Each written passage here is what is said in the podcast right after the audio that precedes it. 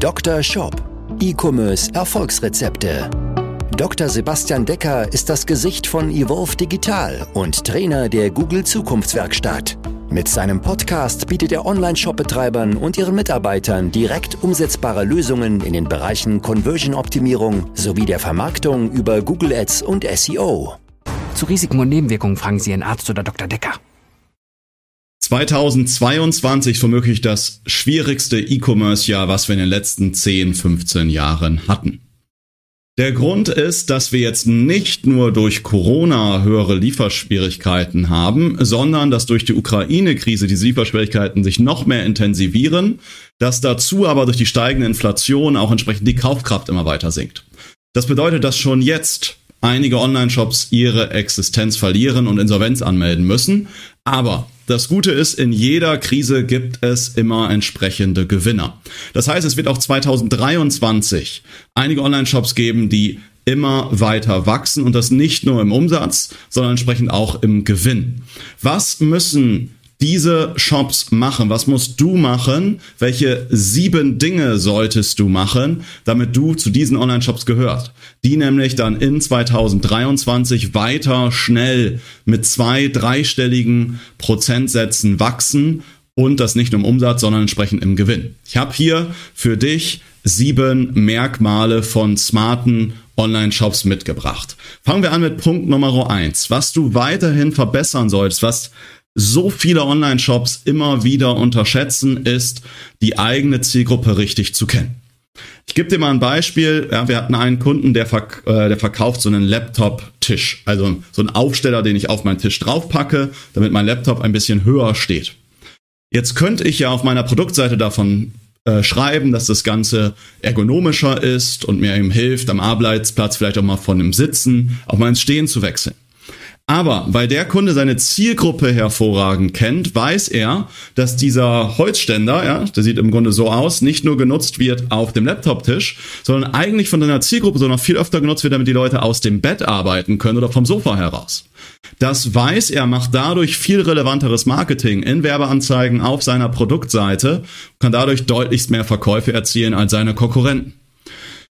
Das zweite, was smarte Shops machen, die entsprechend 2023 auch weiter wachsen werden, ist, sie bieten nicht nur attraktive Produkte an, sondern illustrieren dieses Produkt auch durch fesselnde und verkaufsstarke Produktseiten.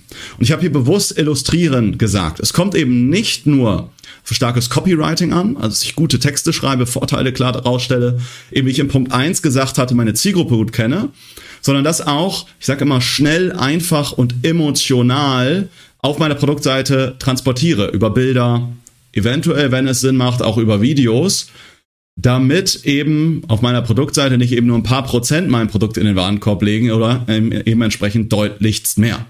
Denn wenn du deine Conversion Rate um 50 oder 100 Prozent erhöhst, kannst du wiederum mehr an Werbung ausgeben, weil die entsprechend auch profitabel wird. Und das ist ein Skill, den du als Online-Shop-Betreiber selbst beherrschen musst oder du hast einen Mitarbeiter im Unternehmen oder einen Partner, der das Ganze entsprechend für dich löst. Punkt Nummer drei ist, die smarten Shops denken entsprechend in Prozessen und Systemen. Dadurch senken sie ihre Kur, die Kosten-Umsatz-Relation, werden dadurch profitabler und damit wettbewerbsfähiger. Nur mal ein Beispiel zu, zu nehmen. Im Bereich E-Mail-Marketing sehe ich so viele Shops, die vier, fünf, sechs, 7.000 E-Mail-Adressen haben, aber aufgrund von Zeit, Kapazitäten und Co.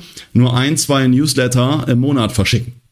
Das ganze Thema könnte man absolut hervorragend automatisieren, was dadurch was dazu führt, dass die Kunden zum einen mehr Mails bekommen, zum anderen aber dann die Mails bekommen, die in dem Punkt und in dem Zeitpunkt relevant sind und dadurch generiert der Online-Shop-Betreiber einfach 10, 20 bis zu, wenn es ein Konsum, Verbrauchsprodukt ist, Kosmetik, Lebensmittel, Hundefutter, sowas, bis zu 30 Prozent seines Umsatzes.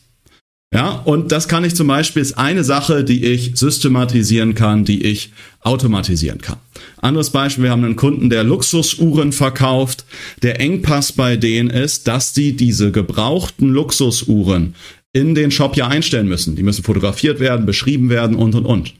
Was machen die jetzt? Bauen sich dafür einen ganz glasklaren Prozess auf, haben dafür jetzt einen Mitarbeiter eingestellt, damit sie das nicht mehr selbst machen müssen, sondern immer weiter mehr Uhren einstellen können, weil das bisher eine Wachstumsbremse war, weil das im Grunde ein Flaschenhals war. Ja, sie konnten eben nur eine bestimmte Anzahl an Uhren einstellen, weil das eben die beiden Shop-Inhaber immer selbst gemacht haben. Durch einen klaren Prozess kann das eben ein viel günstigerer Mitarbeiter wahrscheinlich genauso gut oder sogar besser machen als sie selbst. Punkt Nummer vier. Die smarten Shops beobachten den Markt, um einmal Chancen und entsprechende Risiken zu erkennen. Ja, nur mal ein Beispiel. Ich habe gerade ähm, diese Woche wieder mit einem Shop gesprochen, ähm, die Nahrungsergänzungsmittel verkaufen. Und wenn jetzt bald wieder die Corona-Zahlen hochgehen, ist es klar, dass Menschen sich wieder mehr Gedanken machen um das eigene Immunsystem. Und dementsprechend entwerfen sie jetzt ein Immunsystem-Bundle. Ja, ist nur ein Beispiel, wo ich jetzt schon antizipiere, dass das Ganze im September, Oktober der Fall sein wird und dementsprechend kann ich da jetzt schon entsprechende Produkte mit entwickeln, Werbeanzeigen schon vorbereiten und Co. Ja, das ist nur mal eine Idee. Ja, oder wenn du feststellst, dass gerade bestimmte Rohstoffe oder ähnliches knapp werden, Lieferanten nicht mehr liefern, dann kannst du ja jetzt schon hingehen, entweder deine Lieferantenbeziehung stärken oder dir vielleicht noch einen Alternativlieferanten mit entsprechend dazu suchen, um das Ganze zu stabilisieren. Weil es wäre ja blöd, wenn du dann zum Beispiel im November, Dezember oder ähnliches ausverkauft wärst. Punkt Nummer 5. Sie bauen eigenes Know-how aus und entwickeln ihr eigenes Team. Wie viele Online-Shops sehe ich, wo die Betreiber noch in so vielen Themen mit involviert sind und dadurch selber der eigene Flaschenhals sind. Ich hatte vorhin das Beispiel genannt von dem Luxusuhrenshop, die halt gebrauchte Uhren einstellen müssen. Das ist nur ein Beispiel.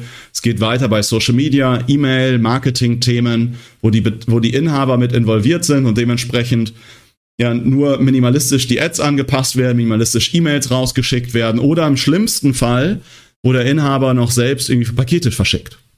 Ja, dazu ist dann oft das Know-how irgendwie ja irgendwo auf durchschnittlichem bis Anfängerniveau, ja, oder ist noch irgendwie auf dem Jahr 2020 hängen geblieben. Ja, das darf halt einfach nicht sein. Die Werbeplattformen entwickeln sich weiter. Das, was im Marketing heute funktioniert, funktioniert wahrscheinlich in zwei, drei Jahren nicht mehr so. Da muss ich mich einfach weiterentwickeln. Das machen die Shops, die jetzt noch weiterhin erfolgreich sind. Punkt Nummer 6 von 7 ist, es ist einfach essentiell wichtig, dass du dich als Shopbetreiber, aber auch als Shop immer weiterentwickelst und weiter optimierst. Das heißt, einmal den Shop optimierst, damit meine ich jetzt nicht primär SEO, sondern ich meine vor allen Dingen deinen Shop so optimierst, dass der Verkauf stärker wird. Dass dein Kundenwert steigt, weil deine Kunden auch dann mehr zufrieden sind, aber auch, dass du Mechanismen für dich aufsetzt und entwickelst, die dir immer wieder Umsatz aus deinen Bestandskunden bringen wie viele Kunden ähm, und noch nicht Kunden sehe ich vor allen Dingen, die am Anfang, die eine riesen Kundenbasis haben, die aus ihrem Kundenpool locker 50, 100.000 Euro Umsatz jeden Monat mehr generieren könnten. Und es ist viel günstiger, einen Bestandskunden oder jemand, der einfach schon einmal gekauft hat, wieder zum Kunden zu machen, als jemand komplett Neues zu sich entsprechend zurückzuholen. Und last but not least, Punkt Nummer sieben, was ich immer wieder sehe, dass sich Menschen durch irgendwelche Ängste und Fehler, die sie mal gemacht haben, halt bremsen lassen. Ja, ja, ich habe schon mal Google Ads geschaltet, das Ganze hat für mich nicht funktioniert. Ja, dieses Facebook, Instagram, Meta, das funktioniert ja irgendwie nicht. Ja, weil sie es irgendwie einmal ausprobiert haben oder mal mit einer Agentur zusammengearbeitet haben, glauben sie, das funktioniert jetzt ewig nicht oder die nächste Agentur ist am Ende genauso schlecht wie die, die andere, die vielleicht helfen könnte. Am Ende, wenn du mal, ich sag's jetzt mal auf Deutsch, auf die Fresse geflogen bist mit einer Agentur, dann solltest du dich doch einfach fragen, wie kannst du das nächstes Mal besser prüfen, ob diese Agentur wirklich fähig ist oder wie kannst du die Agentur besser steuern? Aber grundsätzlich ist es ja nicht so, dass eine Agentur dich immer ja, in den Abgrund treibt. Nur mal so als ein Beispiel, was ich immer wieder sehe, wo Menschen irgendwelche Ängste haben oder sie halt irgendeine Werbeplattform nicht machen. Oder sie haben irgendwie einmal eine Abmahnung bekommen und lassen sich dadurch total bremsen, ähm, weil sie dann total Angst haben, irgendwie ein Analytics einzurichten, weil sie denken, dann kriegt er auch eine Abmahnung sofort und messen deswegen ihre eigenen Daten nicht.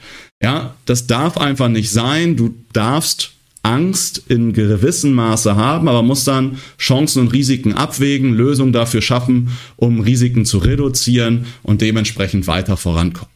Ja, das sind hier also sieben Punkte, die smarte Shops machen und damit jetzt schon weiter wachsen, während andere gerade Probleme haben oder stagnieren und vor allen Dingen in 2023 mehr Marktanteile gewinnen, denn es werden, das ist Fakt, es werden Online-Shops vom Markt verschwinden und dementsprechend wird es neue Marktanteile geben, die an andere entsprechend verteilt werden. Ja, und das ist die Chance, die du ähm, entsprechend hast als Online-Shop und die solltest du in Zukunft für dich entsprechend nutzen. Wenn du mal mit mir darüber sprechen möchtest oder mit jemandem aus meinem Team, was für dich und deinen Online-Shop gerade der nächste Wachstumshebel ist. Dann lade ich dich ein zu einer persönlichen Shop-Analyse. In der Shop-Analyse schauen wir uns deinen Shop an, schauen uns gegebenenfalls deine Werbeanzeigen an, eben das, was gerade für dich wichtig ist.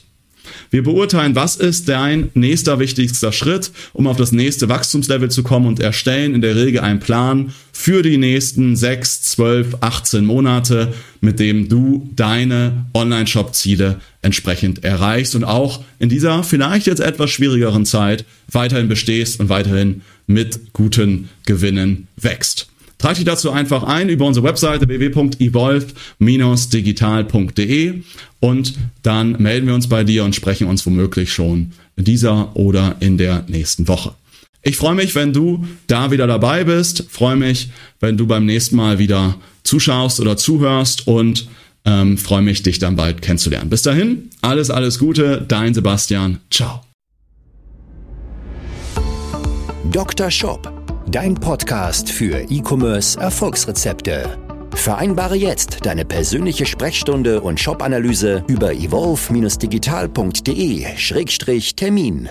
Jetzt auch für gesetzlich Versicherte.